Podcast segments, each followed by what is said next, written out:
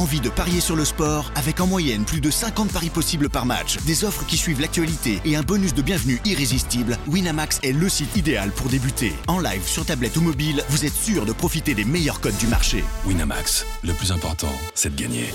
Les jeux d'argent et de hasard peuvent être dangereux. Perte d'argent, conflits familiaux, addiction. Retrouvez nos conseils sur joueurs-info-service.fr et au 09 74 75 13 13. Appel non surtaxé. Do you want to be a fighter? RMC There's only one Tyson Fury.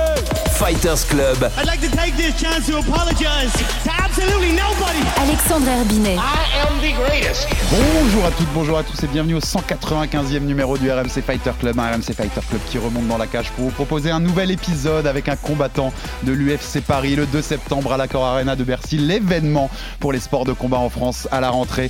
Et cette, ce- pour cet épisode, on est ravi d'accueillir l'ancien consultant du RMC Fighter Club. On t'a tellement eu autour de la table en tant que consultant et on te reçoit en tant que combattant Ça fait quand même bien plaisir. Bonjour Taylor Lapillus. Salut les gars, ouais, ça fait plaisir. Merci, euh, merci pour l'invitation. Voilà, je, je suis touché d'être de l'autre côté du, du- du micro. Cette fois, on va te cuisiner contrairement à d'habitude. Voilà, ça, ça allez-y, j'ai mis le tablier, tout, je suis prêt. on peut y aller. Et qui dit Taylor Lapillus dit forcément son binôme de commentaires depuis des années, les nuits partagées autour de l'UFC et d'autres organisations de MMA. Ça nous fait aussi plaisir de le recevoir pour parler de ce retour de Taylor Lapillus à l'UFC. Monsieur Antoine Simon, bonjour. Salut Alex, salut Taylor. Écoute, ça fait plaisir, moi aussi, hein, de pouvoir être là. Et surtout, quand tu m'as dit il y a Taylor qui vient, je suis obligé de venir aussi. T'étais un peu obligé, en effet. Ils ne, ils ne peuvent pas se quitter, Oui, ces deux-là, et on, et exactement. on va en discuter. on va en discuter. C'était il y a 7 ans, quasiment jour pour jour. La France du football sortait d'une finale d'Euro à domicile. Connor n'était pas encore double champion à l'UFC. Le MMA avait encore près de 4 ans à vivre sans être légalisé sur notre sol. C'était une victoire par décision unanime sur Leandro Issa et la fin de la première aventure de Taylor Lapillus à l'UFC. Coupé malgré un bilan à 3-1, une véritable injustice. Double Impact a mis 7 ans à retrouver la plus grande organisation de la planète MMA. Mais le 2 septembre, à Paris, celui qui éclaire les nuits MMA des téléspectateurs de RMC Sport reprend le fil de son histoire dans l'octogone. Comment a-t-il vécu ce septennat loin de l'UFC Quelles ambitions affiche-t-il pour ce retour? Le RMC Fighter Club reçoit Taylor Lapillus. Et cette fois, c'est pas en tant que consultant. Bienvenue, et même re-bienvenue aux combattants UFC. Ce soir, c'est l'UFC Paris. C'est un moment historique. La folie UFC est de retour en France. Cette énergie du public, Ici, c'est Paris. Une concentration extrême sur ce qui va se passer samedi. Neuf combattants français prêts à en découdre. Un événement à ne pas manquer. Oh là là là là là là. Travail de démolition. UFC Paris, samedi en direct sur RMC Sport 2. Et vous l'avez- RMC Sport écrit l'histoire du MMA. Et vous l'avez entendu la petite prod qui est la présentation de l'UFC Paris. Quand on fait les prods à RMC Sport, on coupe pas à avoir la voix de Taylor Lapillus en fait, puisqu'il est sur tous nos commentaires. Donc il est dans la bande-annonce de l'événement sur lequel il va combattre. Taylor, quand je disais ça en fin d'intro, là, re-bienvenue aux combattants UFC, c'est quand même un énorme plaisir, non, pour toi? Ouais, c'est un gros plaisir. C'est un. En fait, je, me, je pense que je me rends pas encore bien compte de- de- de tout. Et euh, progressivement, ça se met en place. Euh, vous savez, le sport est tellement évolué depuis ma, dernière participation à, l'UFC. Ça n'a plus rien à voir, que ce soit le côté marketing, que ce soit le, côté sportif. Et, euh, puis, euh, ne serait-ce que la manière dont on a d'appréhender le MMA a, a complètement évolué. Donc tout ça, je l'ai vu changer sous mon œil de, consultant et un petit peu sous mon œil de, combattant. Mais là, j'ai vraiment pour prendre pleine mesure de ce changement-là. Et, euh, et je pense que c'est ce qui m'excite le plus, en fait. Euh, C'est au-delà de combattre à, Paris, chez moi, qui est toujours un, un truc un peu particulier de combattre à domicile. Je pense que cette partie-là, de, de- de- voir comment le public réagit à l'événement, comment c'est quand on est du côté combattant, je pense que euh, c'est un- c'est- c'est- c'est- ça m'avait beaucoup manqué. Tu connais même, tu as vécu l'UFC de l'intérieur ces dernières années via tes activités ici aussi, puisque même tu as fait même des déplacements sur place pour les gros combats de Cyril, Gann à vivre à l'intérieur de, de- de l'organisation. Tu as l'impression que c'est un autre monde que tu vas retrouver, tu vois, que par rapport à l'UFC que tu as quitté en septembre 2016, euh, et comme je disais, Connor était même pas encore double champ, tu vois, ça ne nous rajeunit pas, mais ça, ça montre qu'il y a du temps qui est passé. Tu penses que c'est un autre monde que tu vas découvrir? Ben, on est sur un. un- un- alors, l'UFC et euh, de manière plus globale, le MMA évolue, je, pense, chaque année. C'est-à-dire que chaque année, il y a une évolution par rapport à l'année précédente. Donc là, on parle de 7 ans. Oui, clairement, je peux retrouver. euh, de la même manière, je vais pas retrouver le même UFC, je vais pas retrouver le, le même MMA euh, euh, que j'ai pu connaître. Donc, euh, je pense qu'il y, y a des gros changements. J'en ai vu certains. Euh, Il y en a d'autres que je verrai euh, en, en live, j'ai envie de dire, euh, dans la cage, et puis euh, ne serait-ce qu'en arrivant à l'hôtel pour le début euh, de, de la Fight Week officielle. Alors tu vas affronter, on rappelle, un Memwin Gafourov à l'UFC Paris le 2 septembre. C'est marrant parce que je t'ai vu en interview dire que tu le connaissais pas, alors que tu connais à peu près euh, ouais, 4000 c'est- combattants ouais. UFC par tes activités. C'est fou. Enfin, 4000 combattants MMA. Et en fait, son, alors, pour la petite histoire, son dernier combat euh, qui, qui commente, euh, bah, c'est un des rares événements que j'ai loupé. C'est-à-dire qu'on en loupe très peu Mhm. euh, avec Antoine et c'est un des rares événements euh, que, que j'ai loupé. Donc, du coup, bah, j'aurais pu éventuellement le, le- le- le commenter, mais malheureusement, non. Et ouais, c'est, été assez surprenant quand on m'a proposé son nom, parce que je me suis dit, bah, c'est, c'est marrant, lui, je le connais pas pour le coup. Il est passé entre sous, sous le radar. Et euh, bon, depuis, on, voilà, on se connaît. hein. Il y a eu un gros travail d'analyse. euh, C'est un troll de l'UFC. Ils se sont réunis, ils ont dit bon, euh, il faut qu'on trouve un mec que Taylor connaît pas. Alors tu vois, ils ont épluché des milliers de noms, ils ont trouvé un mec. ils se va lui sortir un gars. Et alors, lui, c'est sûr, il le connaît pas. Et euh, Ouais, non, mais il y a une raison quand même à ça, parce qu'il a un palmarès comme très similaire au tien. Il a 18-5, beaucoup de. euh, Ah ouais, ouais, donc euh, on est quasiment sur les mêmes bases. Et puis le fait qu'on le connaisse pas, c'est parce qu'il est passé par beaucoup de ligues qu'on suit pas en fait, Ouais, simplement. Beaucoup de ligues russes. Il a, combattu au One aussi Au pendant One euh, pas mal d'années. Et on sait que le One, c'est l'une des rares organisations qu'on n'a pas sur RMC. Donc, du coup, euh, voilà, il, est- euh, a réussi à passer comme ça. euh. Mais c'est un 18-5, toi t'es 18-3, donc ouais, Ouais. en effet les, les, les Mm. palmarès Ouais, c'était sont- palmarès assez les, les bilans correspondent en tout cas. Euh, on va pas refaire tout ton parcours depuis ce, ce premier passage à l'UFC, mais on peut dire euh, déjà quand même que tu passé par plusieurs organisations, tu as pris les ceintures un peu partout, au GMC, au TKO au Canada, à Ares bien sûr euh, en 2022.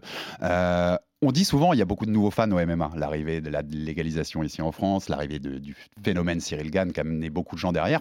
Il y a beaucoup de gens pour qui, on est d'accord, tu es un consultant avant d'être un combattant parce qu'ils ils te suivent toutes les nuits à UFC, mais ils t'ont jamais vu combattre ou très rarement. Antoine, raconte-nous qui est le combattant Taylor Lapillus. Pour tous ceux qui vont le voir pour la première fois vraiment dans une cage le, le 2 septembre, c'est quoi le, le style Lapillus C'est toi que j'interroge plutôt que lui, tu vois, qui, qui se passe pas de la brosse à relire tout seul, mon Non, mais euh, tu veux que je fasse long ou court? Parce que je peux, je peux tenir une heure. hein, Bah, euh, Bah, tu fais long, on est, eh, on est, on est ici pour Non, mais- développer. Non, mais je vais vous raconter comment j'ai découvert Taylor. À l'époque, je commentais les, les galas du circuit français. hein. À l'époque, s'il n'y avait pas de MMA en France, donc c'était du pancras, des règles de MMA édulcorées sans frappe au sol, on le sait. Et euh, donc j'ai vu arriver les frères Lapillus sur le circuit euh, des Contenders. C'est là, tu avais commencé aux Contenders. Damien, on rappelle. son Exactement. frère, Ouais, va son frère. Damien. Ils avaient un autre mec dans leur équipe, Salah, Salah Elkis, c'est ça? Exactement, Voilà. ça la Elkas, ouais, exactement. Salah Elkas, voilà, partie j'y de la- étais presque. Il faisait partie de la team. Voilà, et je me souviens très bien d'un combat. euh, c'est là où je- la première fois que j'ai rencontré Damien, d'ailleurs, c'était avant de rencontrer Taylor. Donc euh, il y avait Salah qui combattait et Damien le coachait depuis le public. Je sais pas pourquoi d'ailleurs, il était assis à côté de moi dans le public et il coachait le mec euh, sur le ring. Le MMA à l'ancienne. Voilà, c'est lui d'ailleurs qui m'a appris l'expression Kimura de pied, que je connaissais pas non plus. Et finalement, ça semblait logique euh, par la suite. Et euh, donc, j'ai suivi voilà, donc, le parcours des frères Lapillus. C'est vrai que Damien sortait plus du lot hein, au départ, on est d'accord. Hmm. Tu m'en veux pas de dire ça, Taylor? Pas du tout. Pas du tout. Non, mais c'est un peu le cas. Tu peux. Et, euh, et c'est des combattants prometteurs, on le voit. C'est des combattants qui ont un talent. Alors, moi, je les voyais plutôt comme des grappleurs à la passe. Surtout quand je voyais le coaching de Damien, je me rappelle sur ce combat contre Salah.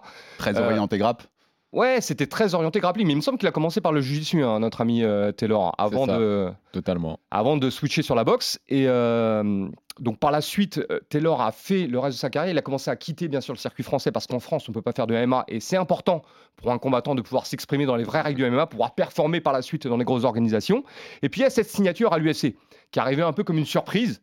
À l'époque, il est très jeune. D'ailleurs, je rappelle que c'est le plus jeune combattant euh, français de l'histoire à signer à l'UFC. Il avait 22 ans à l'époque. Euh, 22 ou 20 ouais, 23 Non, ouais, 22. 22. 22. Ouais, 22 et ans, c'est toujours le plus jeune. hein. Il y a- Et c'est toujours le plus ouais, jeune, exactement. Je sais pas comment vous avez pu douter de. Aucun sûr doute. c'est- c'est Ouais, 22. aucun doute. Je le sais, attends. Et euh, donc Taylor fait ses premiers combats. Taylor fait ses premiers combats. C'est d'ailleurs à cette époque hein, qu'on commence à travailler ensemble à, à RMC. Euh, donc au début, on, on le reçoit sur le plateau. Je me souviens très bien de sa première émission. C'était sur Combat Sport à l'époque. C'était Combat Sport. Et je me souviens de la première émission, on lui a demandé, il a, il a demandé, il a appelé pour dire ouais comment je viens? Je fais viens comme tu es. Et il est venu en tenue de combattant. comme s'il sortait de la salle. Il n'y a pas de cage dans le studio, Taylor. Écoute, Ah, je ouais. me fais charrier euh, jusqu'à présent pour ça, mais le problème c'est que, euh, enfin, c'est ma première télé et moi je pose la question innocemment comment faut venir habiller quoi? Donc les gars me disent oh t'inquiète pas, viens comme t'es.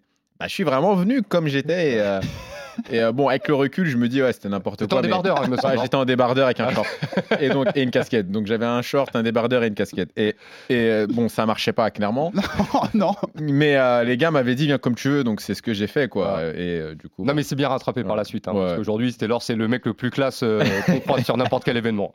Et donc son style global, fais-nous Son un petit résumé. global. Donc à l'UFC, franchement, ses premiers combats à l'UFC étaient euh, donc il en gagne 3 sur les 4 Ouais, quand même. Ça c'est bien. Maintenant, c'est pas très impressionnant. hein. Il affronte euh, des combattants qui sont en fin de classement, hein, des combattants comme lui qui viennent d'arriver à l'UFC, des combattants jeunes. Et euh, donc il y a quelques belles performances, mais il y a rien qui sort du lot. Voilà, c'est ce que Mhm. tu, me dis, hein, Taylor. Si, Non, non, mais vas-y, vas-y, c'est notre, c'est notre invité. quoi Tu Antoine, c'est notre fais comme si invité. j'étais tu- pas là. Voilà, exactement. C'est notre invité. Voilà. Et On- puis finalement, quand même, à la surprise générale, derrière, il quitte l'UFC, son contrat n'est pas renouvelé. Bon, j'ai, euh, on ne sait pas exactement hein, pourquoi. Non, et on va- euh, on va- on va- de négociation. il y a des problèmes de négociation, bref, c'est compliqué. Finalement, il quitte l'UFC. Donc ça, c'est, comme tu l'as dit, très inhabituel. Hein. L'UFC, ça n'arrive pas à un combattant. On voit des combattants qui sont à 1-3 et qui re-signent malgré tout. Lui, à 3-1 et il re-signe pas. Donc finalement, il va se refaire une santé. Alors, euh, j'en ai, j'ai eu le plaisir d'en parler avec, euh, avec ses coachs, notamment son coach euh, qui est présent là, pas très loin, Eric Cara, qui me disait qu'en fait, c'est un mal pour un bien. Il dit ça lui a permis d'évoluer davantage. Et là-dessus, je, je le rejoins, parce qu'il est parti combattre dans d'autres ligues, affronter d'autres types d'adversaires, Mhm. et puis de plus en plus, il a commencé à performer, et surtout, il a commencé à finir ses combats. Et ça, c'est une grosse différence. Je pense qu'après les victoires au TKO, parce qu'il est passé par le circuit canadien, le TKO qui est une grosse organisation hein, qui a trouvé Charles Jourdain notamment, qui combat aujourd'hui à l'UFC. Euh, Cyril Gann d'ailleurs a débuté au TKO. Et euh, il a pris une ceinture au TKO, il affronte des combattants très durs au TKO, on ne se rend pas compte, hein, mais quand on regarde le palmarès des mecs, Josh Hill, euh, Nate Menes, c'est des combattants qui sont euh, quasiment irréprochables hein, sur leur carrière. Nate Menes était invaincu d'ailleurs, non? Il était un ouais, exactement. Ouais, voilà. Et donc je me dis, après des victoires comme ça, Il y sur une, une porte ligue qui doit s'ouvrir. mais ouais. normalement, oui, normalement, c'est la porte est grande ouverte pour retourner à l'UFC. Et finalement, ça le fait pas. Et donc, euh, bah, c'est un peu compliqué pour Taylor, euh, ce que je le vois. Lui, il aimerait euh, pouvoir retourner à l'UFC. Et euh, il y a ce fameux combat en Russie. Est-ce qu'on en parle du combat en Russie On y va. On y va? De- Le Denis- fameux combat en Russie. Denis Laventrieff. Voilà, c'était en quelle année exactement? C'était en 2018. 2010. En 2018. Voilà, je me souviens très bien, on était en commentaire avec Taylor et il me dit, et un jour il vient me voir, il rentre dans la cabine, il me dit Qu'est-ce que tu penses de ce mec-là? Donc je regarde le blaze, je regarde le palmarès, et finalement après j'ai fait quelques recherches, j'ai regardé quelques combats, et je me souviens très bien, et Taylor pourra le confirmer, quand on s'est revu la fois d'après, j'ai dit C'est une mauvaise idée. Est-ce que tu confirmes? Ouais, si, c'est vrai. Je. Voilà, j'ai dit c'est une mauvaise idée. Le mec, il est russe, c'est un champion de judo. Il avait un vrai palmarès en judo. Surtout, il avait une hype en Russie dont on se rend pas compte. Et à l'affronter un Et russe qui a une hype comme ça lui. en Ouais, Russie, ouais. et euh, voilà, on peut supposer en plus qu'il était euh, gonflé au au max quoi pour ce combat. Tu l'as bien dit, tu l'as bien dit. Et euh, c'est un combat compliqué, mais c'était une situation compliquée aussi dans la carrière de Taylor et surtout dans la vie de Taylor. Et à ce moment-là, je me souviens alors. Je sais pas si on peut le dire, mais euh, j'ai l'impression qu'il avait besoin d'argent. Il s'est dit bon, il y a un combat à prendre, je vais le faire. Ouais, non, c'est pas ce qui a joué. Franchement. euh, C'était un des paramètres malgré tout.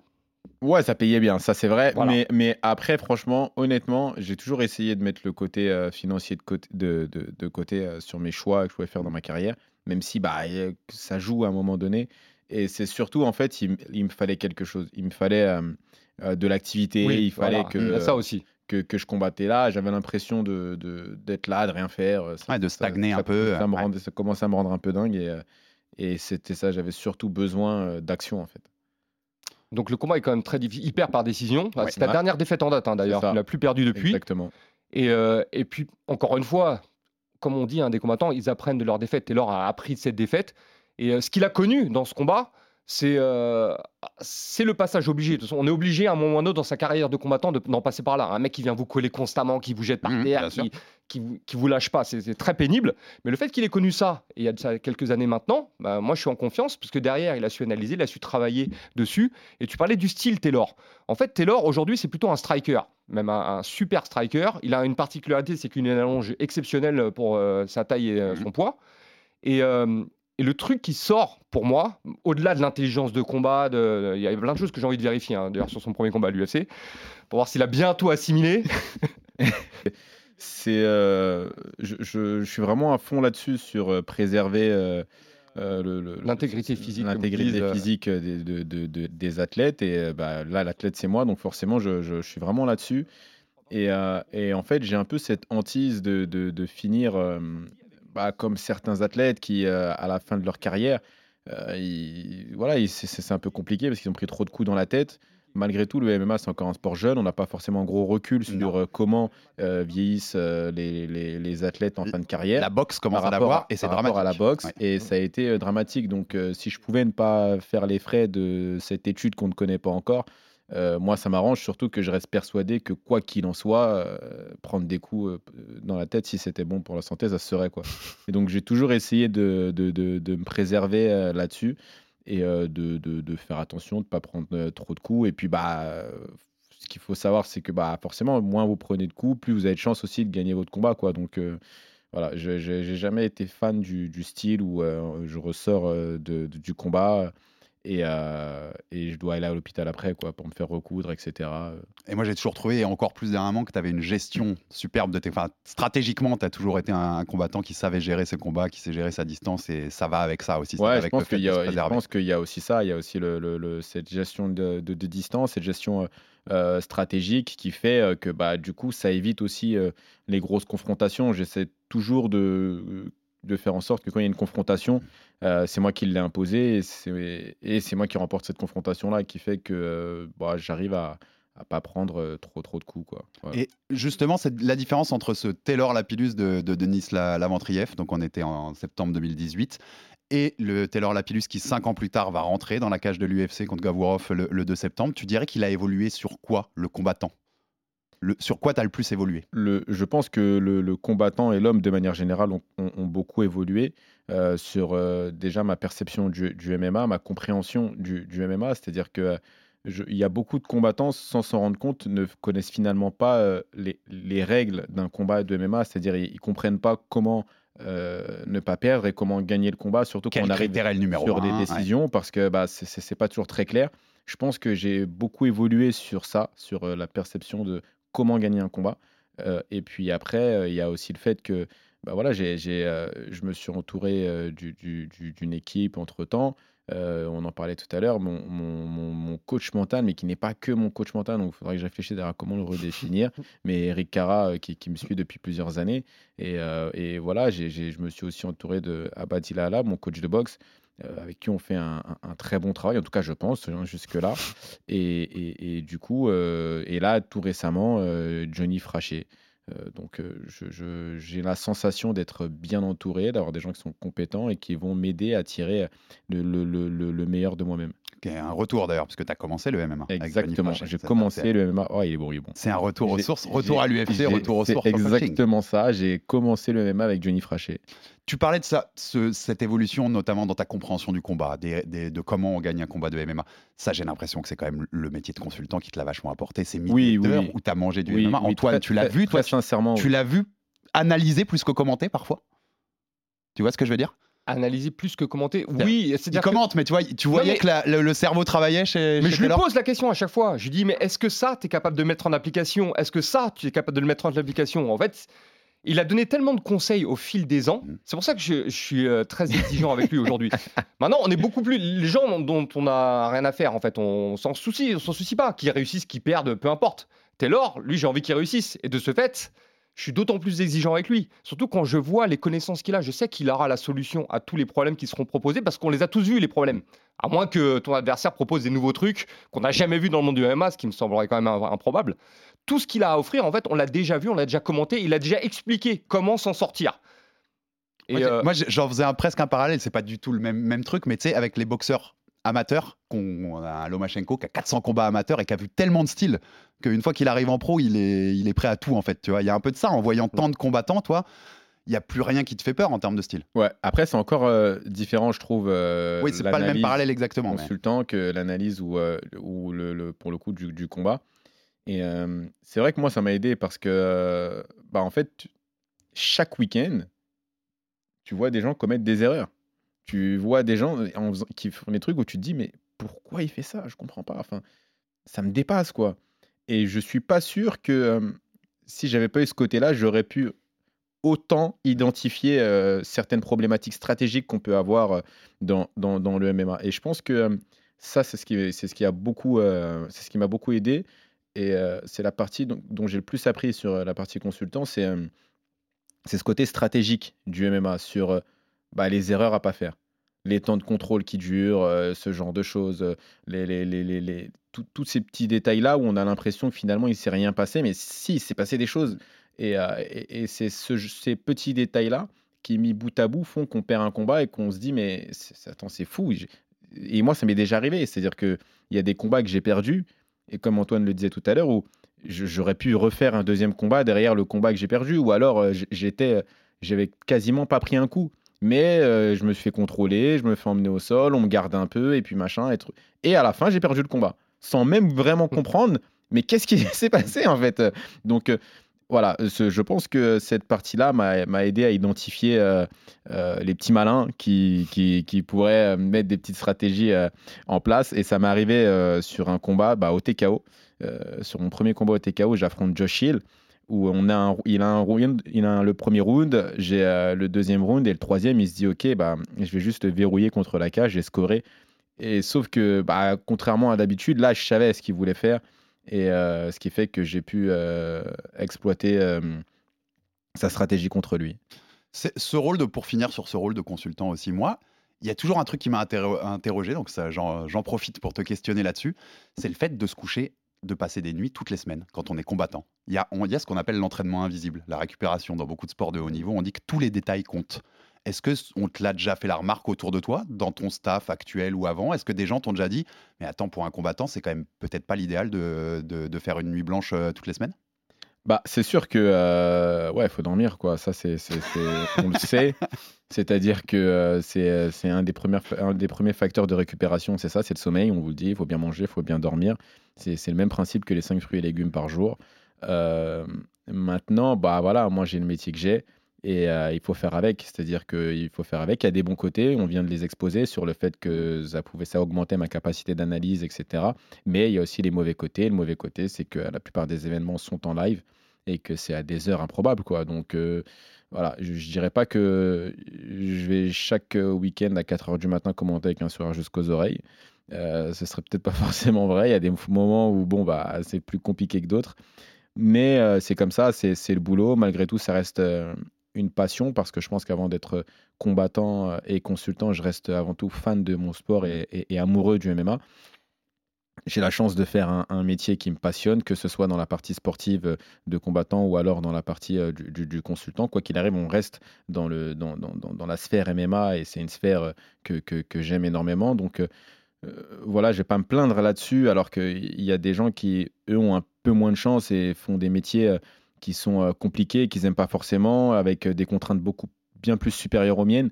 Je pense que ces gens-là ont plus de matière à se Mm. plaindre euh, que moi qui se réveille euh, une fois par semaine à 4 heures du matin.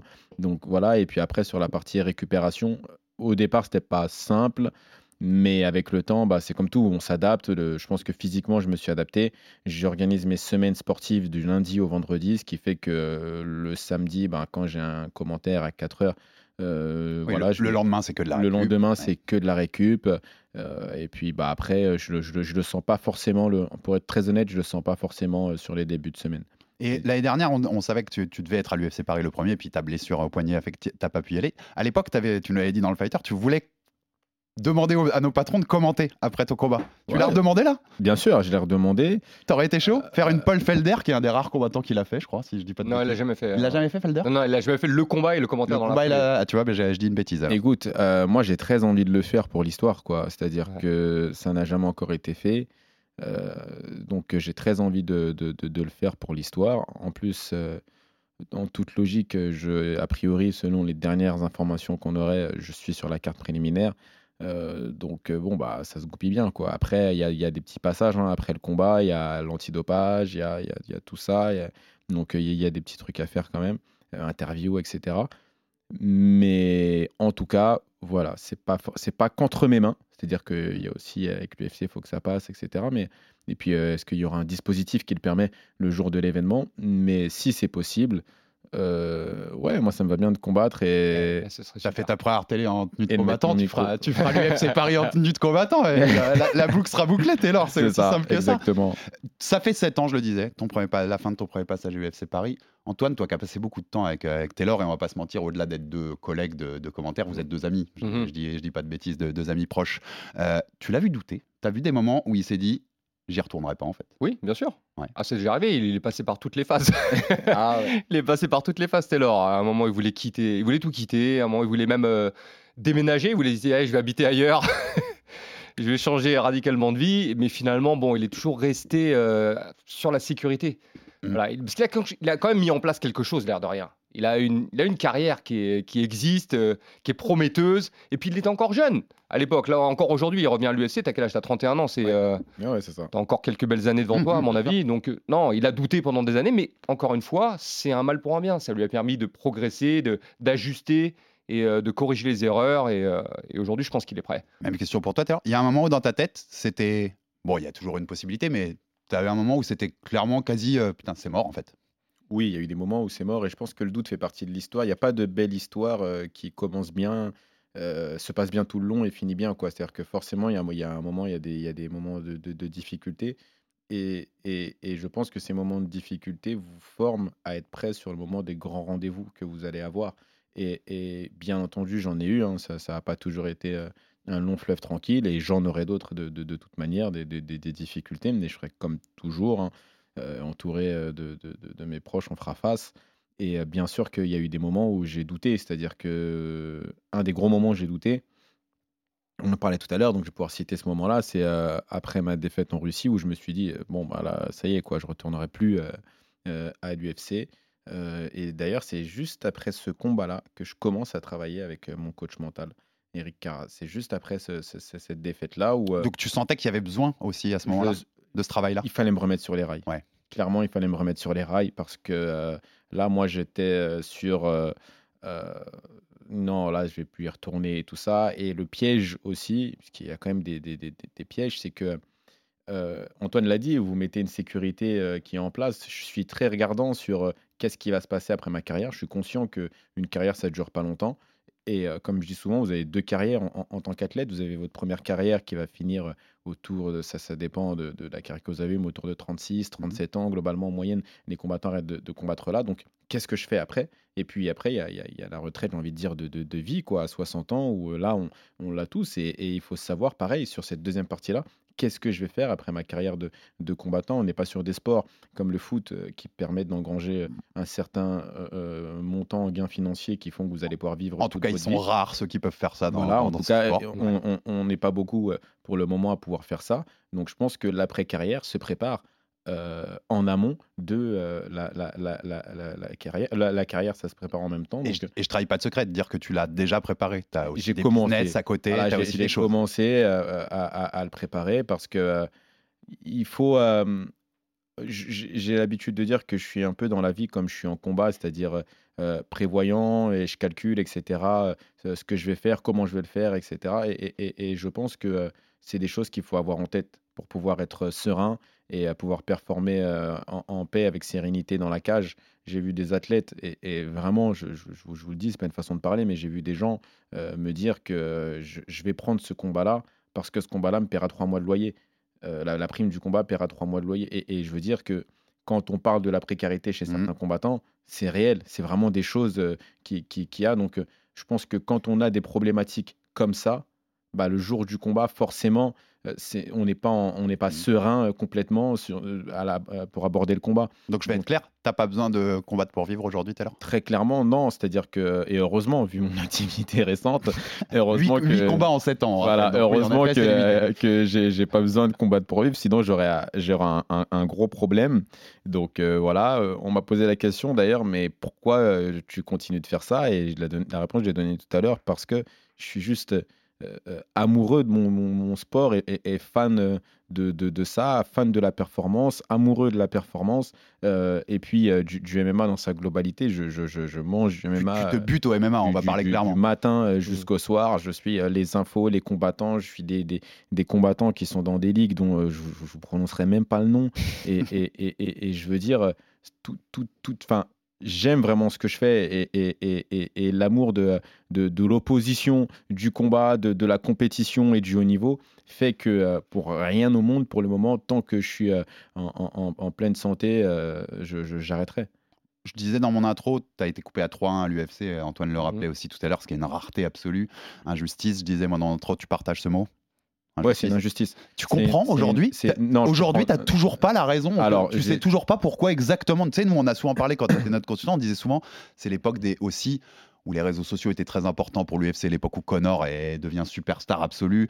Et Ouais, on mais peut-être que c'était un des trucs qui les a un Non, peu freinés parce qu'à l'époque, n'étais pas trop sur les réseaux. Écoute, tu n'as aucune non, raison précise en fait. que même il y a des gens qui n'étaient pas forcément trop sur les réseaux, qui restaient quand même à l'UFC. Donc euh, je pense qu'on peut, je pense qu'on n'aura jamais vraiment la réponse. Et à mon avis, c'est un mauvais enchaînement ou concours de circonstances qui fait que euh, on en est arrivé là. Et une fois sorti du circuit, ça a été très compliqué euh, d'y d'y- d'y rentrer. Et tu changerais quelque chose? Excuse-moi de te couper sur ton premier run par rapport à tout ça, tu vois, en te disant peut-être mon- que ça, ça les inciterait à me re-signer. Il y a quelque chose que tu changerais ou pas Tu du sais, je pense qu'il faut pas blâmer une contrariété. Et si ça s'est passé comme ça, c'est que ça devait se passer comme ça. Avec le recul, j'ai- appris euh, à accepter les choses et juste faire en sorte que, euh, bah, au moment où l'opportunité se représenterait, de, de la gérer euh, di- différemment. Je pense que j'avais fait euh, ce qu'il fallait, tout ce qui était en mon pouvoir sur mon premier run.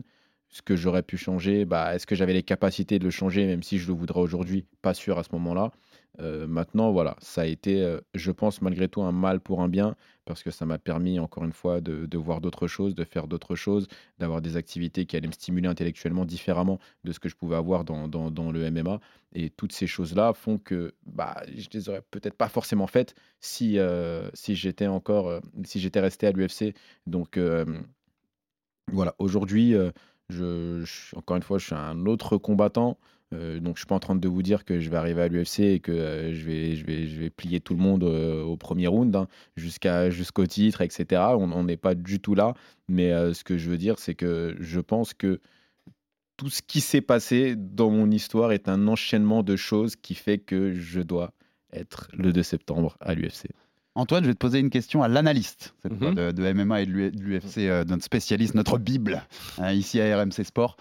Jusqu'où tu vois Taylor monter à l'UFC Qu'est-ce que pour toi, à l'heure actuelle, s'il peut progresser encore, il va progresser Taylor, on, pro- on progresse avec Non, mais- le temps toujours, mais qu'est-ce que tu dirais tu le Il est pas là, hein, imagine qu'il est pas là, tu réponds ce que tu veux. hein. Non mais j'ai j'ai toujours été. euh, encore une fois, Taylor, c'est quelqu'un qui est proche de moi, donc j'ai envie qu'il réussisse. Donc de ce fait, je suis beaucoup plus exigeant avec lui. Et j'ai toujours été, euh, j'ai toujours douté. Et il le sait très bien parce que fois, je lui pose des questions sur plein de combats. Comme je le disais tout à l'heure, hein, quand je lui dis mais ça, tu sauras gérer. Est-ce que tu travailles ton sol? Combien de fois je lui ai posé ces questions? Mais tu travailles au sol vraiment ou non? Comment ça se passe? Bon là, son coach m'a dit qu'il faisait taper des mecs qui étaient super forts. Bon, je- c'est bon. Et en fait. en- le fait de le côtoyer régulièrement, donc de voir en- malgré tout son évolution, de parler aux gens de son entourage, les gens qui s'entraînent avec lui, les gens qui le préparent. Et tout le monde va dans le même sens, en fait. Tout le monde dit Taylor, Taylor, Taylor, Taylor, c'est incroyable.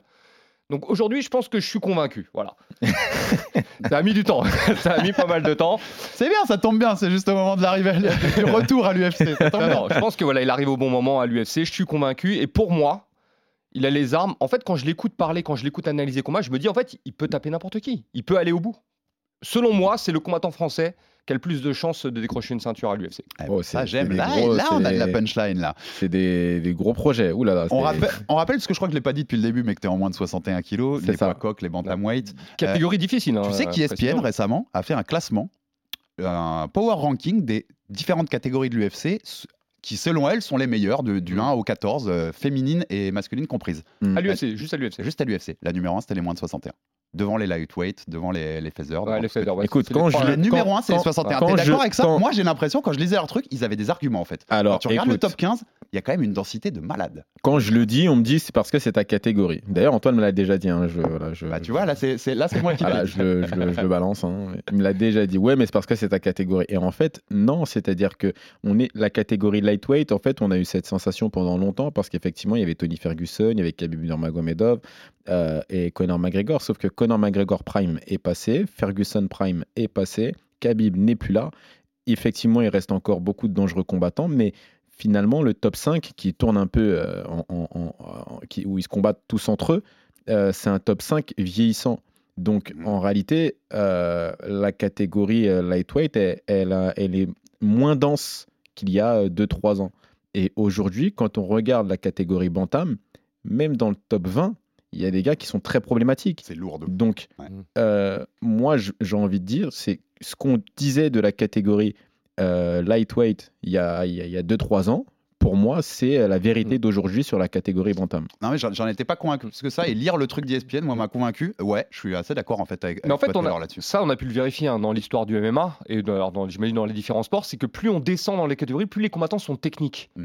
Et en fait, la différence de la catégorie lightweight, moi, je pense, c'est qu'elle était dense en stars surtout. Donc, il y a beaucoup de visibilité qui est mise sur cette catégorie parce qu'il y a beaucoup de stars, beaucoup plus de stars que chez les poids bantam. Exactement. Mais aujourd'hui, c'est amené à changer. On voit de Sean O'Malley, voilà, qui est une superstar véritablement de l'UFC, toute catégorie confondue, qui est champion de la catégorie bantam. Donc, ça va relancer un peu la catégorie bantam juste au moment où Taylor arrive. C'est parfait.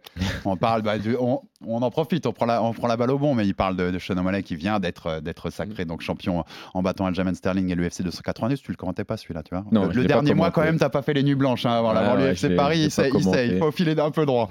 Euh, Il y a un nom qui te fait donne un peu plus, tu vois, un peu combat de rêve. L'UFC arrive et te dit tu peux prendre n'importe qui, c'est euh, c'est ton combat, c'est c'est ton moment, Taylor. Tu prends n'importe qui du top 15 pa- pour un combat qui te ferait kiffer. Écoute, moi, un commandant qui me ferait kiffer, je l'ai déjà dit, euh, c'est Dominique Cruz. J'aurais aimé l'affronter. Légende Euh, absolue. j'aimerais, j'aimerais beaucoup l'affronter et euh, je vais te dire, j'aimerais et je le dis en toute humilité, mais j'aimerais l'affronter parce que j'ai été un grand fan Mm. de Dominique Cruz. Je vais pas inventer d'histoire de oui, je le déteste, machin. Non, j'ai vraiment été fan de, de- de son style. Je trouve qu'il avait ramené quelque chose euh, de, différent, de compliqué à appréhender par ses déplacements, etc. Et, euh, et, et c'est encore un gros nom de l'UFC. Pour moi, il fait partie même des, des légendes de l'UFC. Je pense qu'à son, à sa- il- c'est un futur Hall of Famer pour moi. Mm. Et euh, bah, si on pouvait se croiser avant qu'il se retire, euh, ouais, ce serait vraiment mon combat de rêve. Et on prend Antoine quand même. hein. Ah, on prend, ouais. J'ai remarqué un truc, hein, quand tu poses ce genre de questions, il n'y a personne qui dit Dalishvili. Je sais pas pourquoi. c'est vraiment le mec que personne n'a envie d'affronter. Déjà parce qu'ils savent pas prononcer le nom. Ouais, déjà, Déjà ils galèrent. Non, mais Dalishvili, c'est un combat un peu chiant, quoi. Je veux Ah, dire, euh, galère. c'est c'est un combat relou, c'est un combat euh, où il faut, faut, faut- faut- faut faire une bonne prépa physique quoi, pour aller l'affronter. Donc euh, après, euh, c'est un bon combattant, hein, Mer- Merab Dalishvili. Euh, bien, gros cœur. Dernièrement, il a prouvé euh, son surnom euh, machine, je trouve. Le combat contre, euh, Petre, euh, est un ouais. vrai combat Mm. référence. Euh, J'étais moins convaincu sur celui de José Aldo, mais celui de Petroyan, clairement, là, Ouais, il, a prouvé. Je me suis dit, ouais, là, ce mec, c'est un problème quand même. Et, et ça fait sens que ce soit le prochain challenger pour le coup. Mhm. Vu, vu- vu l'histoire. T'as vu Ouais. Vous savez qu'en 3 minutes, on est reparti sur de l'analyse de. Tu vois, le combattant, il est parti là. On a Ouais, non, non, consultant, non. c'est parti. on non, y mais c'est le ma top 15. catégorie, donc en, en même temps, euh, je, je, je, je parle de, de, de ma catégorie et, et, euh, et elle est dense. Il y a beaucoup de, de combattants. Là, je vous ai parlé de Dominique Cruz, il me semble qu'il est 15e ou 14e. Quoi. Donc euh, voilà, que Dominique Cruz, légende de l'UFC, est 15e. Je ne sais pas si on se rend compte de, de, de, de, de- de cette catégorie. Donc euh, elle, est, elle, est, elle est très relevée. Je pense qu'il y a de la place sur, euh, sur, sur certains combattants. Je pense que euh, c'est une, catégorie euh, à opportunité également, euh, parce qu'il y a, y a des stars dans la KT, mais euh, il y a moins de stars que dans la, que dans la catégorie lightweight, par exemple. Et, euh, et je pense que c'est une KT où il faut se, se- se maintenir prêt et en activité euh, à relever des défis. T'as raison, il y a des tueurs de partout, mais il y a moins de gros noms. Ouais. Tu vois, il y a moins, t'as pas les- l'enchaînement, les Chandler, Poirier, Gidji. tu Ouais, ouais, il y a les moins de, sont- il y a moins de Ouais. stars. Tout le monde est fort, voilà. Mm. Euh, mais euh, il y a mais moins de Est-ce que stars. l'arrivée de Sean. O'Malley, ça va pas euh, mettre la lumière sur cette catégorie et faire des adversaires de Sean O'Malley euh, des stars eux aussi? Parce que Sterling, ça dé- il ça- commence à. ça dépend un peu. L'effet positif, Ça- ouais, le- ça- l'effet ça- boule de neige. Ça dépend comment euh, Sean O'Malley euh, va les battre. Quoi. Je veux dire, euh, euh, Ronda Rousset a balayé toute sa catégorie et c'est toi, tu t'en souviendras des adversaires de Ronda Rousset, mais Ouais. voilà, il y a beaucoup de gens qui s'en souviendront pas. Donc ça va dépendre de la domination que Sean O'Malley va avoir sur euh, la, la- la division. Euh, mais clairement, oui, je pense qu'il n'y a pas de, de, de, de- de mauvaise pub, il y a juste de la pub. Et euh, Sean O'Malley va en drainer un- quand même beaucoup et va mettre de la lumière forcément sur euh, cette catégorie-là. Donc finalement, c'est tous les combattants bantam qui gagnent un petit peu en visibilité. C'est- tout simple, soyons fous, Antoine. Sean O'Malley domine pendant 3-4 ans, et puis le mec qui le, qui le détrône, il s'appelle Taylor Lapillus. 3-4 ans, je pense, moins, On en- deux ans. On en de- fait une superstar. Deux bonnes années. euh. Elle est facile. Non, mais maintenant, il y a deux, il y a quand même deux noms, moi, qui me font peur. Parce que je dis, voilà, je pense qu'il peut vraiment devenir champion. Maintenant, il y a quand même des profils qui sont un peu compliqués. Daishvili, on en a parlé, et Sean O'Malley sont deux profils quand même assez compliqués. Sean O'Malley, déjà pour son gabarit, parce que autant Taylor a une allonge exceptionnelle, mais euh, Sean O'Malley, O'Malley a un ouais. gabarit hors norme pour la Mm. catégorie des bantam. Je sais pas dire si on a des combattants aussi grands en Ouais, bantam. euh, ouais. voilà, donc ça, c'est un, un vrai problème. C'est le style aussi hein, qui. euh, Mais bon, Je me plais à penser que ça y est, il est prêt euh, à force Ouais, d'analyser tous les combats. Écoute, Et- euh, Le regard vers l'horizon. D'ici là, de toute manière, on verra ce que ça donne parce que euh, je vais vous prendre un petit exemple. Euh, par exemple, Cody Garbrandt, qu'on voyait régner pendant un moment sur la ouais. division, etc., il y a quelques années. Et euh, si j'avais dit je veux affronter Cody Garbrandt, les gens auraient rigolé. Quoi. Et alors qu'aujourd'hui, euh, on se dit euh, bah si, tu vas le prendre, tu vas le battre. Ah Donc, euh, complet. ce que je veux dire, c'est qu'il il faut encore une fois euh, pouvoir voir qu'est-ce qui va se passer dans 2-3 ans. Malheureusement, aucun d'entre nous a, le pouvoir euh, de, pouvoir le prédire. Donc, euh, je pense qu'on va voir qu'est-ce qui va se passer. Ça se trouve que O'Malley va, va, va prendre un KO dans, dans 6 Ouais. mois et En va fait- jamais trop revenir de ce KO-là. Donc, euh, il y qui a plein de choses et de scénarios Et c'est ce qu'on qui aime dans sont, euh, sport, en qui, fait. qui hein. sont, qui sont possibles. Donc, Parce que euh, d'ici là que tu arrives à affronter ces mecs-là, peut-être qu'eux auront fait d'autres combats avant où ils auront été exposés sur certaines de leurs faiblesses qu'on n'a pas vues encore aussi, sur certains aussi, combattants. aussi, c'est possible. Et après, les autres combattants, on sait comment ça se passe. hein. Le jour où un combattant possible. perd une fois, les gens ont compris comment ça marche. Et, ah, en fait, c'est ça la solution. Et derrière, on l'applique et euh, on voit beaucoup plus de défaites. Cody Garbrandt, c'est ce qui s'est passé. Ouais. Il a pris un KO, il a fait Ah, d'accord. Après, il y a aussi le menton de, de- de Cody Garbrandt qui, qui est Oui, juste, mais bon, euh, avant qu'il soit exposé, son menton, les gens ne savaient est pas qu'on exposé. pouvait, le, qu'on pouvait le connecter comme ça. Bah, personne prenait le risque d'aller Voilà. euh, d'aller vérifier, d'aller vérifier son ça, menton. ouais. Je fer- je ferme les yeux, je suis dans mon canapé la nuit là, tu vois, pendant les soirées UFC, les deux ping-pong, c'est c'est magnifique. Pour finir l'émission, Antoine, on va, on va se faire un peu de ping-pong avec Taylor, on va lui poser toutes les questions qui nous passent par la tête. Toi aussi, Ouais. tu reprends ton rôle euh, journaliste cette fois-ci Ouais. et tu, tu peux cuisiner Taylor. Qu'est-ce que tu aurais envie de lui demander? Bon, alors je sais que tu tournes, tu, tu travailles tous les aspects du, euh, du combat, mais est-ce que tu tournes encore en kimono? Non, je fais plus de, de kimono. Ça fait combien de temps? Euh, ça fait un moment maintenant que je touche plus trop le kimono. Je fais beaucoup de, de- de grappling, mais euh, c'est vrai que je fais plus trop de kimono. Moi, question que je voulais sur plus sur le choix là. Tu nous as dit tout à l'heure que tu n'as pas besoin de combattre pour vivre. C'est bien, tu as, préparé aussi l'après-carrière et derrière. Déjà, est-ce que tu as eu d'autres organisations qui sont venues te voir? Avant Euh, l'UFC ouais, si j'avais d'autres possibilités, euh, bah, le- les, les- les organisations concurrentes, hein, PFL, euh, Bellator, et, euh, et, euh, et pour te dire, j'ai croisé les dirigeants de l'Hexagone récemment qui m'ont dit, nous, on était prêts à faire une grosse offre pour que tu puisses venir combattre chez nous. Donc bon voilà, j'aurais eu du boulot quoi qu'il arrive, même si c'était pas l'UFC. Mais ma question qui est derrière, c'est si c'était pas le cas, si tu devais combattre pour vivre, t'aurais privilégié le chèque à l'UFC C'est Si un. t'en avais besoin, tu vois ce que je veux dire Bah, on est dans une grosse La dua- fiction. Là, on est dans une grosse dualité quand même parce que même s'il y a le côté euh, j'ai besoin de, de- de combattre pour vivre, malgré tout, il y a aussi le côté euh, challenge. Je pense qu'aujourd'hui, l'UFC, c'est l'organisation reine. Je pense que c'est c'est dans ma vision à moi et c'est ma vérité hein, qui, qui- qui- qui m'appartient, mais je pense que euh, les meilleurs bantams au monde sont à l'UFC. Donc forcément, c'est aussi pour ça que je fais ça, pour me challenger, pour affronter les, meilleurs de, dans, ce domaine. Donc euh, après, c'est un équilibre. Maintenant, effectivement, si on me propose euh, euh, 20 000 à l'UFC et 200 000 ailleurs, bon, euh, bah, c'est vrai que ça fait revoir sa position. quoi. Et euh, bah, est-ce que- est-ce qu'une organisation m'aurait proposé un tel delta? Ça aussi, euh, il faut voir. Dans n'importe quelle profession, un delta comme ça, il fait réfléchir. Enfin, on va pas se mentir. Bah, alors, bah, dans, dans le premier delta, il y a effectivement, vous vous dites, bah ouais, l'UFC c'est bien, et c'est 20K, et puis dans l'autre cas, on se dit, bon, il y a quand même des factures, quoi, tu vois, donc euh, 200 000, bon, c'est bien, c'est pas mal quand même. Tu reviens à 31 ans à l'UFC, on le disait. T'as l'impression que ton prime, il est toujours devant toi? Ouais, Que tu l'as pas raté, que- tu vois, que ton prime, tu l'as pas raté à l'UFC Non, non, non. Tes meilleures non, années j'ai- sont devant j'ai- J'ai l'impression que mon prime, il est devant moi et euh, je pense que euh, cette impression, elle peut se confirmer par mon palmarès parce que bah, les, les, les- avec le temps, euh, j'ai eu des meilleurs résultats. Et puis, malgré tout, bah, j'ai la chance quand même de ne pas avoir pris trop de dégâts, de ne pas avoir accumulé trop de blessures non plus. Quand je vois certains combattants euh, qui ont mon âge et qui ont un peu émergé à peu près à la même période que moi, eux sont clairement sur une fin. Mm. Et euh, moi, c'est pas mon cas. euh, Je ne suis pas sur cette fin-là. Donc, euh, donc voilà, mon, mon équipe me dit la même chose. Donc euh, j'ai envie de te dire, euh, non, non, je suis pas sur euh, un prime qui est passé. Je pense que j'arrive dans mon prime. Je pense que je suis très très bien entouré pour performer. Et euh, voilà. Puis au final, c'est quoi T'as pu prendre une ceinture ARS chez toi dans ta ça. famille. Je trouve que ça restera un souvenir de toute façon inoubliable. Ouais, oui, oui, ta oui, carrière euh, tourne Ouais, derrière. tu tu sais, vois. on, on- on- ce qui c'est ce qui va rester à la fin, c'est les Mm. souvenirs et, et les gens qui ont contribué au voyage et, et- et à, tout ce côté humain euh, qu'on a eu dans, dans notre carrière. C'est-à-dire que les résultats, euh, on, on s'en souvient, et, et- mais c'est vrai. Mais ce qui reste, c'est surtout euh, le voyage que vous avez fait, euh, l'expérience humaine que vous avez vécue, et c'est pour ça qu'en réalité, euh, voilà, faut en profiter et kiffer. Deux questions aussi sur ta situation actuelle, puisque tu l'as dit tout à l'heure, tu es revenu auprès de ton premier coach de MMA. Johnny Frachet. On est dans les installations de l'US Metro. PS, je le disais, on recevait Morgan Charrière dans le Fighter Club euh, hier. Euh, voilà les line-up. hein. Il y a certaines photos que tu vois quand tu vois du Lapillus, du Charrière, du, du Barnaoui, du Ayoub. Du, tu te dis, il y a du monde sur le tapis quand même. hein. Ça- Il y a certaines séances Bah, qu'on voit du lourd. Euh, c'est quoi le- qui t'apporte ce- cette nouvelle expérience Enfin voilà, qu'est-ce que, ça t'apporte d'être aujourd'hui dans ce cadre-là? C'est un encadrement différent. Euh, J'ai la sensation de me sentir euh, mieux encadré. J'aime beaucoup la manière de travailler de, de Johnny Frachet. Euh, elle, euh, elle a évolué avec le temps, elle s'est étoffée, elle est devenue encore euh, plus précise, encore euh, plus technique. Et je trouve que c'est quelque chose qui, qui me correspond bien.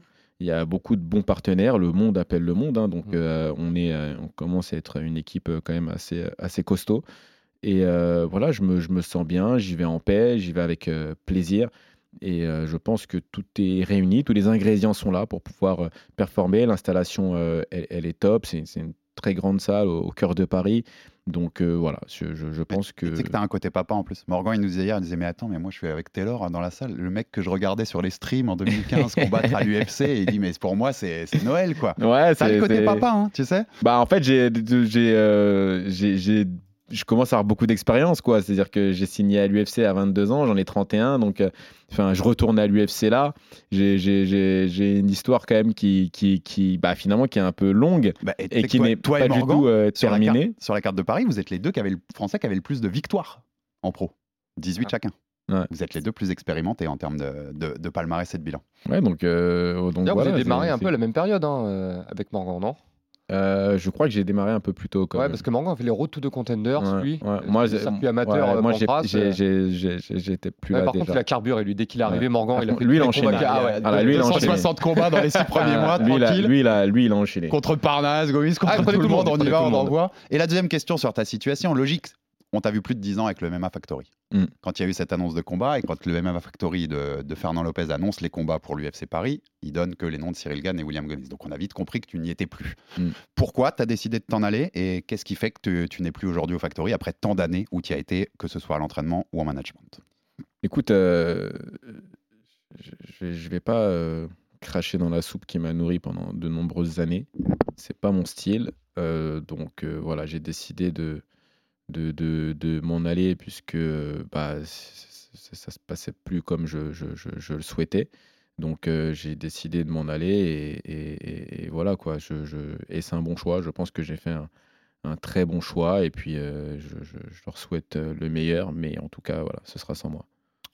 Une petite dernière question, Antoine Est-ce que tu en as une Euh, L'UFC Paris, c'est dans, euh, dans quoi? Dans moins, de, moins de 14 jours maintenant, en moins de deux semaines. Euh, T'en es où du cutting? T'en es où de la préparation? Est-ce qu'il y a encore des séances d'entraînement euh, à prévoir? La boxe c'est terminé, le grappling ou euh, qu'est-ce qui se reste à faire en fait? Euh, bah écoute, euh, bah, je suis prêt en fait. C'est-à-dire que C'est bon? je suis prêt. euh, J'aurais pu combattre ce week-end. quoi. J'ai- j'ai- le poids, ça se passe bien. Euh, J'ai même eu de l'avance sur, euh, sur la diète. Donc euh, voilà, donc mon nutritionniste euh, euh, Smart Fight, euh, Nicolas Haute, que je salue, euh, euh, a, fait un, a fait un bon boulot. Mon préparateur physique, euh, Ahmad, a fait un très bon boulot aussi. Donc voilà, ils sont tous réunis, ils ont fait des gros travaux. Et euh, je pense que. Tu as réussi est- à y aller petit à petit, en on fait, est bien. ça T'as Ouais, réussi à ouais, j'y ai été petit à petit. euh, petit à petit, tout en gardant de l'énergie. Euh, on est à quelques jours maintenant du combat et je me sens pas du tout euh, affaibli. J'ai de l'énergie. Euh, donc, euh, écoute, je, voilà, je me sens bien. Euh, et je pense que j'ai bossé et j'ai couvert à peu près euh, tous les, paramètres euh, du combat. Donc là, c'est juste se maintenir, se maintenir au chaud et, puis bah, se- se- s'exprimer le 2 septembre. Voilà. Et moi, mes deux dernières questions, il y en a une notamment. Pendant cette période de 7 ans en dehors de l'UFC, tu as fait un combat pro en boxe Ouais. en 2017 à Singapour. c'est ça, Victoire sur exactement. décision sur un 4 rounds contre un certain Eri André... Andrianto. ouais. J'avais pas le nom par cœur là, je t'avoue, j'ai dû, le noter. Ça t'a titillé un moment de passer, du- de passer à la boxe? Bah, j'aime beaucoup la boxe. Un- un- j'ai une passion pour euh, la boxe anglaise. Je suis la boxe anglaise euh, également, un peu moins que le MMA pour le coup, mais euh, je, suis quand même pas mal la On boxe en avait assez parlé dans nos Voilà, on en a beaucoup Ouais. parlé. Donc euh, voilà, j'ai- cette passion aussi pour la boxe. Bah, quand on voit mon style de combat, on voit que c'est un aspect que j'utilise aussi. Donc forcément, c'est quelque chose que j'aime beaucoup. Et très sincèrement, si jamais j'avais l'opportunité à nouveau de faire un combat de boxe, pourquoi pas Et je vais finir par quelque chose que tu as eu l'habitude de faire chez nous et je vais le présenter exactement pareil. Le pronostic Taylor Lapillus. 2 septembre, Accor Arena de Paris. Taylor Lapillus contre Mouine Gavouran. Comment ça se termine? Dis-nous ça. Écoute, le pronostic, euh, bah, c'est une victoire de, de- de Taylor Lapillus. Et puis après, c'est- difficile à, à- à pronostiquer, euh, parce que ça, ça peut être un finish, ça peut être une décision, ça va dépendre de, de- de ce qu'il va proposer le, le- le jour du combat. Mais euh, en tout cas, quoi qu'il arrive, on va chercher une victoire. Donc je dirais, euh, je ne vais pas trop mouiller, comme à mon habitude, et euh, je vais rester sur euh, une victoire de Taylor Lapillus. Voilà. Et euh, je ne trahis pas de secret, mais l'an dernier, devant l'UFC Paris, quand tu as vu ton adver- l'adversaire que tu devais affronter, tu m'as dit ils étaient pour moi les 50 000 du bonus. Mais oui. Ils sont pour toi encore, là? Écoute, c'est. J'ai pas envie de trop me projeter, et puis c'est pas mon style, tu vois, de, de, de, dire je vais lui faire ci, je vais le prendre comme ça, je vais le casser en 10. C'est pas mon style, donc j'ai pas envie de sortir de, de mon truc, tu vois. Mais euh, encore, on est tous là pour la même chose, quoi, tu vois. C'est-à-dire que tous les combattants s'entraînent en se disant je vais lui arracher la tête et prendre 50K au passage. Donc, euh, euh, bah, je fais comme tout le monde, hein, c'est forcément. Mais euh, voilà, je, je, je pense qu'il y a des. Laisse-le aux autres, tu nous as dit que tu n'avais pas besoin de, de combattre pour vivre. Attends, c'est- Je rigole, bien sûr. on bah, moi, je les prends, les 50K. Et puis c'est un boost pour la carrière. hein. Et c'est un boost. hein. Et au-delà de ça, c'est euh, c'est quand même euh, raison, on un, le dit pas un- assez. un Ouais, boost. C'est que euh, quand vous avez pris quand même une performance, ça vous aide dans votre carrière. Ouais. Clairement. Ouais, euh, souvent, souvent, les fighters. vous Ah, mais aide. le prochain combat, c'est sur une main card déjà. C'est Bah, vous prenez un bonus. Et puis tu les définis, tu sais, souvent les fighters, eh, il a pris tant de bonus. Enfin, tu vois, ça montre un peu le côté bah, c'est quelque chose. fighter, alors après, on est dans, un, dans une organisation qui, qui, qui adore les statistiques, hein, qui, qui, en- qui arrive à en sortir parfois. Où je suis, je suis d'ailleurs assez surpris. Euh, c'est le seul euh, Français Euh, ouais. qui a fait ceci ou cela. Enfin, c'est assez fort les- le nombre de statistiques qu'on arrive à sortir. Mais euh, c'est vrai que bah, les bonus, ça, c'est une grosse stat. Et quand vous avez un combattant qui fait des bonus, tout le monde a envie de le voir combattre. C'est-à-dire que vous pouvez même, euh, on, on se pose même plus la question sur est-ce qu'il va gagner ou perdre. On se dit juste, c'est un action fighter. Ouais, ouais. Ce gars-là, il va rentrer dans la cage, il va se passer un truc. Donc, on veut le voir combattre. Et ça, et ça, on sait combien ça compte aussi aux yeux de l'UFC. Ouais. Et la conclusion, elle sera à Antoine Simon. Comment on appréhende, Antoine, de commenter en bord de cage pour un événement important comme l'UFC Paris Là, on parle pas du, du gala euh, de quartier sans être méchant. Euh, quand on apprend de commenter l'homme avec qui on a commenté tant de cartes et avec qui on qu'on connaît tant que ça. Alors, il s'avère que j'ai déjà commenté des combats de Taylor. J'ai eu le plaisir de le faire, ces combats à Arès, j'étais présent en première loge. Enfin bon, donc j'ai quand même déjà C'est pour ça que vécu je précisais dans une soirée aussi Non, spéciale mais que l'UFC encore une Paris. fois, je vous l'ai dit, je suis très exigeant avec euh, Taylor. Donc à chaque fois qu'il sort d'un combat, même s'il a gagné, même s'il a dominé son adversaire, je vais toujours lui, lui sortir le petit truc euh, qui aurait pu être Le un truc- petit le peu truc mieux. relou. Voilà, le, petit truc relou qui aurait pu être un petit peu mieux. Mais là, en l'occurrence, je suis relativement confiant. Je sais qu'il va appliquer les consignes, les consignes que lui-même donne. Donc euh, non, non, je suis relativement confiant. Il n'y a pas de Là où ça pourrait devenir intense, on va dire, c'est euh, s'il est en difficulté dans le combat. Mm. S'il est en train de perdre le combat et qu'il revient, oui, là, c'est euh, là, je sens que ça va bouillonner. C'est ce qui m'est arrivé quand j'ai fait le quand j'ai quand j'ai regardé le combat d'Abdoul, le dernier combat d'Abdoul à Arès, où il est en train de perdre Ouais, le combat jusqu'à la fin. Et Abdoul, c'est quelqu'un que je côtoie quand même bien, que je connais très bien, avec qui on échange beaucoup. Et donc j'avais cette, cette pression sur les épaules parce qu'il est en train de perdre. Et finalement, quand il a gagné à la fin, c'est une explosion de joie. Mais je pense pas que j'aurais ça avec Taylor, parce que Taylor, j'ai je le vois pas être en difficulté. Voilà, mais- c'est Mais tu sais qu'on le partagera. hein. Si Taylor est en difficulté, même si je pense pas que ça arrivera, on sera en PLS aussi sur Ouais, le ouais, plateau. c'est- voilà. Tout. Je pense que c'est Sport, mon je gars. pense que c'est ça qui peut me gêner, c'est s'il est en galère. S'il prend un mauvais coup, qu'il titube, je, oh là là, je- là je vais trembler, mais sinon, euh, sinon je suis confiant. Ouais, et puis comme t'es bien, tu sais, comme William l'année dernière, si t'es très bien dans ton combat, t'es tranquille, t'es dans sur une Oui, de quoi, tu fais un petit signe à Antoine quand même, tu lui fais un petit clin d'œil tu, nous- tu tu régales, Taylor, quand même. Merci beaucoup, Taylor Lapillus. C'était un plaisir de te recevoir en tant que combattant. Merci beaucoup. On l'attend très fort ce combat parce que voilà, t'es membre de la famille ou du Fighter Club, tu le sais, et, euh, et c'est un combat devant lequel on aura des frissons, c'est évident, le 2 septembre à Paris.